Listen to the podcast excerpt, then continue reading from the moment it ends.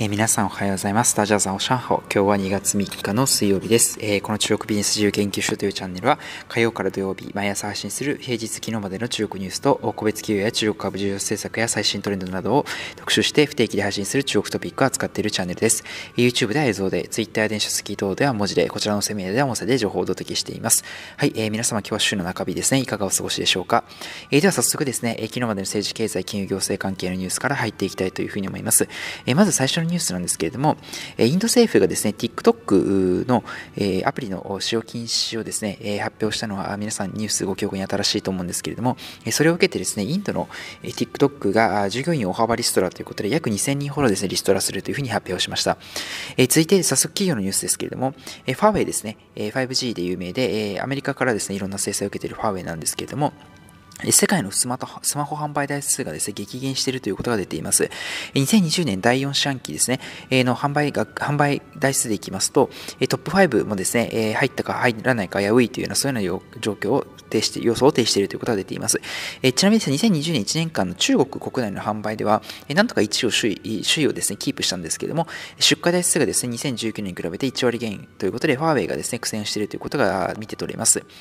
えそれから続いてですね、え同じくファーウェイのニュースなんですけれども、え国外のとしては初ですね、フランスにおいて、えこの 5G のえですね、設備関係の工場を建設していくということで、2023年に稼働も予定しているということが出ています。えー、続いてですね、えー、シャオミですね、同じ携帯のシャオミですけれども、日本に積極的に進出、拡大していくということで、えー、レッドミーというですね、えー、低価格ブランドがあるんですけども、5G スマホで約1万円台くらいで、えー、日本で発売していくということが出ています。えー、続いてですね、バイドゥですね、えー、検索大手のバイドゥで今、自動運転の技術を注力しているバイドゥですけれども、アメリカのカリフォルニア州で完全自動運転のライセンスを取得というニュースが出ています。えー、続いてですね、子供向け英会話レッスンをしております、アカードソックという会社があります。えー、こちらの会社がですね、CSC で約160億調達ということで、大型の資金調達のニュースが出ています。えー、続いて SF エクスプレスというですね、え、配送ですね、え、手紙とかこういった小さいものも含めて小物の配送で有名な SF エクスプレスですけれども、えー、小売分野で新事業ということで、生鮮食品の EC に参入していくということが出ています。え、それからですね、えー、続いて2020年だけで11社 IPO ということで、セコイアキャピタルですね、えー、世界的に有名なベンチャーキャピタルですけども、中国での IPO を非常に成功しているというニュースが出ています。えー、それから最後、マーケットですね、えー、アリババがですね、えー、昨日ですね、決算発表ということで、えー、10月から12月の第4四半期ですけれど、なんと前年増益52%増益ということで、大幅に業績が拡大しました。えー、特に2020年のですね、11月11日 W11 の日の売上も最高値を更新ということで、まあ、最近ですね、アントの上場廃止、それからジャック・マー氏の失踪疑惑、このあたり、あと当局のですね、えー、独占禁止症に関する捜査、えー、アリババ公衆本社に立ち入り調査、このあたりのニュースがあってですね、株価結構下がったんですけれども、最近ですね、また底値を打ち始めて、え上昇基準にあるかという中で、えさらにですね、この決算のニュースは非常に大きな影響を与えるニュースかと思います。えそれから一方ですね、えピンアングッドドクターですね、え平安保険グループのオンライン医療ですけれども、価値を拡大しているということで、2020年、11年間の決算を発表しましたけれども、残念ながら赤字が拡大ということで、前年度期はで前年比はですね、約7 3億元程度を日本円にしますと約100億円ぐらいの赤字だったんですけれども、今期はですね、9.5億元程度の赤字ということで、約ですね、140億ぐらいですね、40億ぐらい赤字を積み増しているというようなイメージかと思います。それから続いてテンセントですけれども、テンセントですね、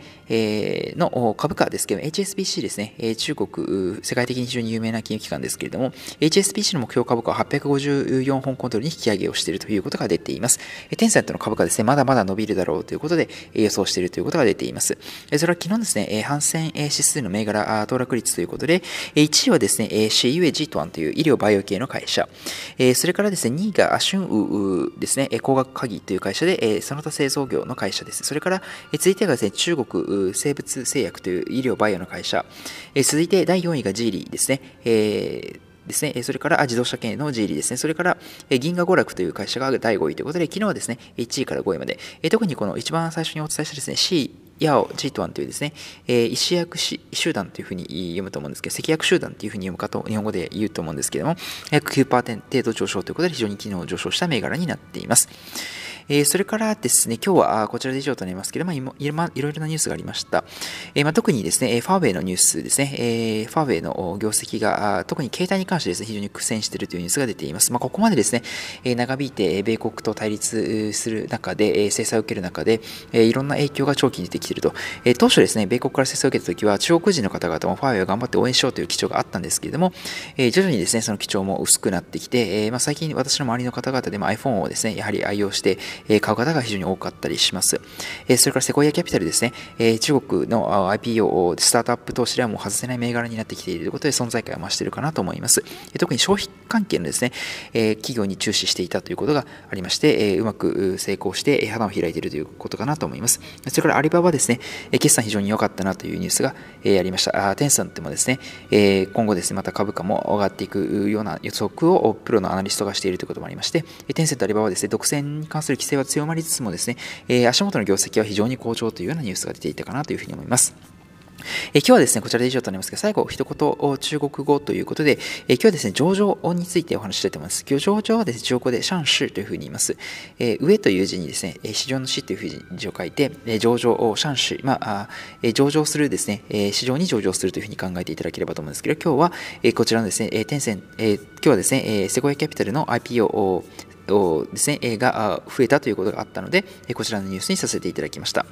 はい、今日はですね、こちらで以上となりますけれども、こちらの中国ビジネス自由研究所のチャンネルは、こちらの音声以外にも YouTube、電子書籍、Twitter などで日々情報を配信しております。先日出版しました電子書籍もですね、えー、ご好評いただいておりまして、ランキング1位等々もいただいております。概要欄の方に YouTube と合わせましてリンクを貼っておりますので、もしですね、ご興味ありましたら、概要欄の方から一度覗いていただければと思います。それでは本日も、皆さん本日も良い一日をまたお会いしましょう。Good luck to you, how you? ジェン。